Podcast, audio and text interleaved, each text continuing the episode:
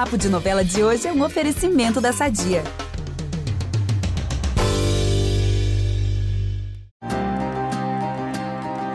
Quando alguém luta pelo amor é tão bonitinho, né? A nação de fãs de Jumi Jove vai estremecer com o término. Mas o filho do Zé Leôncio vai abrir mão de tudo para lutar pela amada. Querem saber como vai ser isso?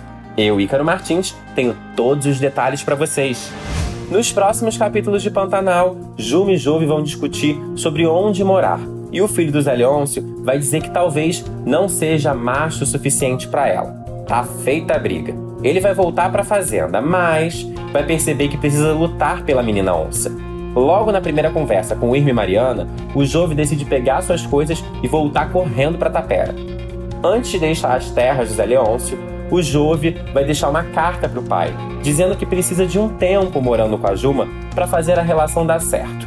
A Irma vai ficar toda feliz com essa batalha romântica, mas a Mariana, não preciso nem dizer, né? Ela vai ficar indignada com essa situação, torcendo para que o casal não fique mais junto. Na Fazenda do Tenório também tem casal em crise, e não é nenhuma novidade de quem são os protagonistas dessa treta.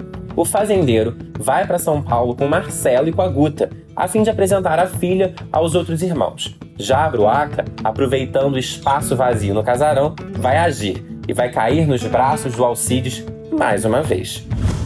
A nossa Bruaca não controla o fogo e vai aproveitar muito a deitada com o peão.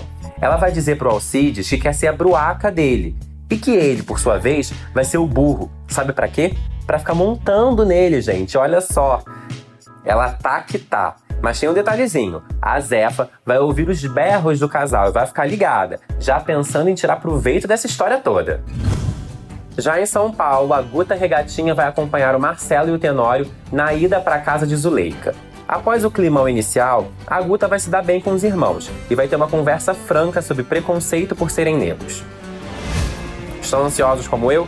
Não deixem de acompanhar tudo que rola em Pantanal na TV, no Globoplay e, claro, no G-Show. Beijos e até amanhã!